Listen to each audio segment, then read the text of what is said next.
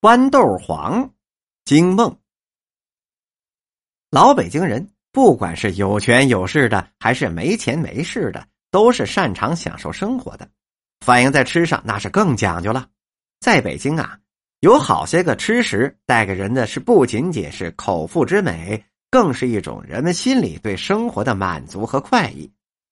说俗了，那就是吃着玩着乐着。豌豆黄就是这类吃食的典型。豌豆黄原本只是应季的民间小吃。上个世纪五十年代之前，每到农历三月三，京城里的人就要出去崇文门，沿着河沿河南往东走，到了东便门、蟠桃宫逛庙会。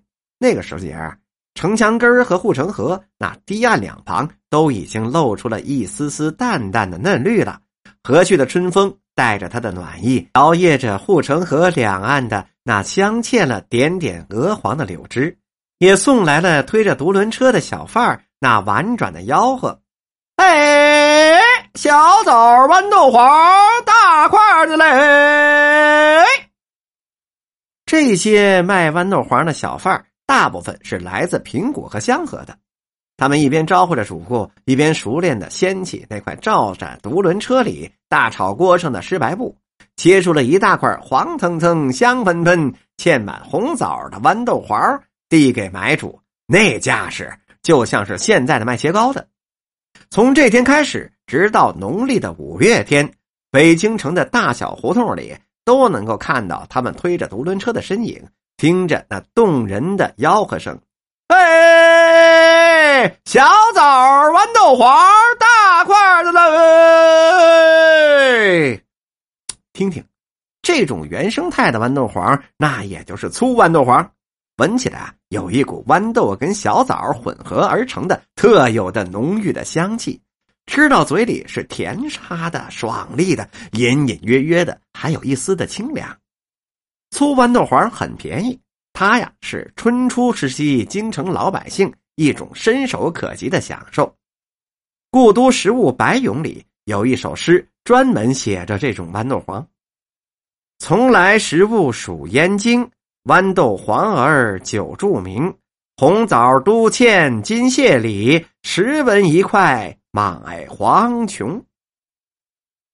这种粗豌豆黄做起来是比较容易的，只是在大炒锅里把白豌豆去皮，把它们烂喽，再加上煮熟的小枣和白砂糖，熬成了稠粥状似的。最后加上石膏水搅拌成坨，把它放凉，就可以切着卖了。现在啊，一些中低档次的小吃店里卖的豌豆黄，基本上也就是这么做的。按照传统，吃豌豆黄的时令，那是暖融融的春天里应景啊，因为吃的就是这个温润劲儿。唯有大地回春的春季，最能彰显它的品性了。天冷的时候吃这口，那就显得凉了些；而真正要到了热天又没有冰碗那么透着心凉，所以有的时候味道就差了点至于豌豆黄的来历呢，已经是无从考据了。据说本来是明朝时期回族人发明的，逐渐在北京就流传开了。后来呢，有人说是在乾隆的时候，也有人说是在慈禧的时候，这种民间食品被清宫御膳房发现了，摇身一变。竟然成了皇家宴席上必不可或缺的精细的御点了。现在呀，人们总是爱把美食跟宫廷扯上点关系，建议抬高他们的身价。但御膳的吃法，想必更多的还是来源于民间。不过进了宫的玩意儿，毕竟要比庙会上的讲究啊。就这么着，粗豌豆黄也就演变成了细豌豆黄了。细豌豆黄的最大特点就是精细精致。做起来呢，自然也是要费些功夫的。首先呢，在选材选料上，那就是得精细的，只能是在产自京东的上好的白豌豆，颗粒饱满，颜色纯正，加工工艺更是精细。要用秀气的小石磨把这个豌豆去了皮，再用清水把破好皮的豌豆洗得干干净净的，然后泡上三遍。泡好了之后，把豆子要加上一点点的碱。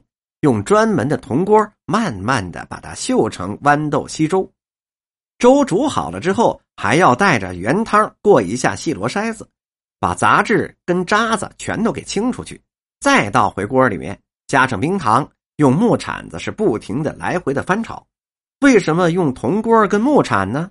因为豌豆泥沾上了铁器，那就变黑了，不漂亮了。如果现在做，改用铝锅也是问题不大的。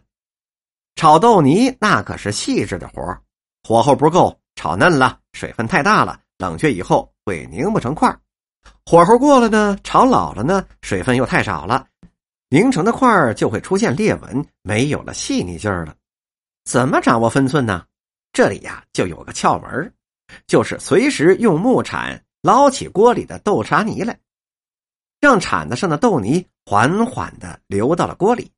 如果它并不立刻跟锅里的豆泥相融合，而且是先堆上一个小堆儿，再渐渐的消融，就算是够火候了。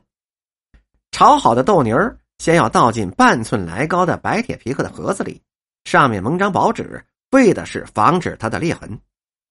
晾透了以后。切成手指肚大小的小方块，再摞成金字塔边，码在了小平盘里，这就可以上御膳了。细豌豆黄里去了小枣，突出了豌豆纯净自然的本味，这不能不说是一个大胆的改革了。越质朴、越简朴的东西，可能这个滋味就越纯正、越真切，也是越有地道的味道的。淡黄色的细豌豆黄。和这个甜黄美玉般的纯净细腻、温润通透，更加突出了御膳的精致。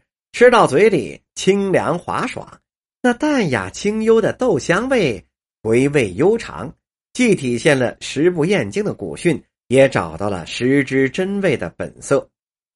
对于小吃，北京人所追求的不只在于味上，更是在于能鉴赏味之美的那种修养能力。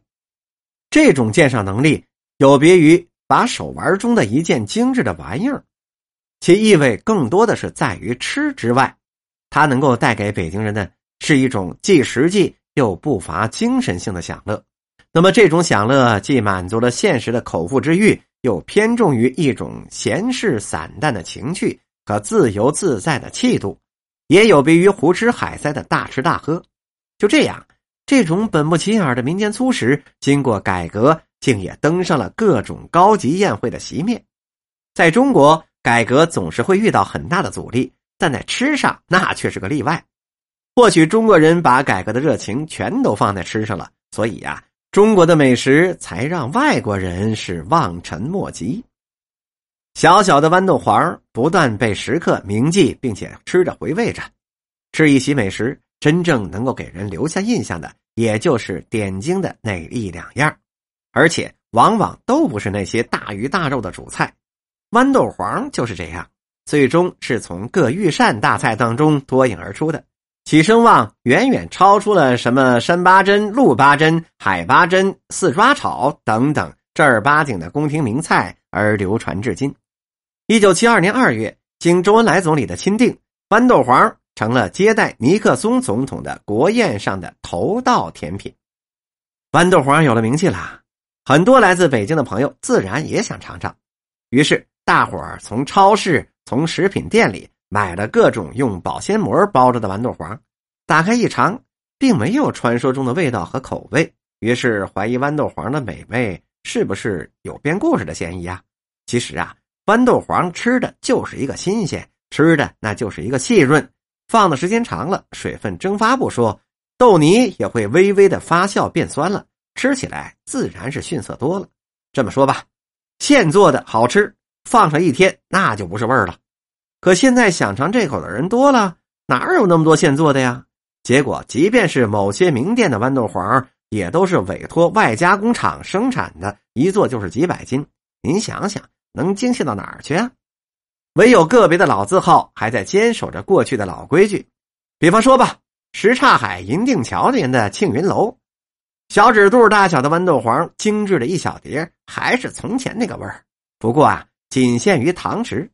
我吃到最好的豌豆黄，并不是在北海的仿膳，而是在中山公园里的来金雨轩，从白瓷小碟里夹起了一块，小巧玲珑，细腻温润，放进嘴里。就这么轻轻的一抿，哎，竟然如梦境画似的不知去向了，只留下了唇齿间一缕清纯干裂、伴随着若隐若现的清凉，直沁心脾。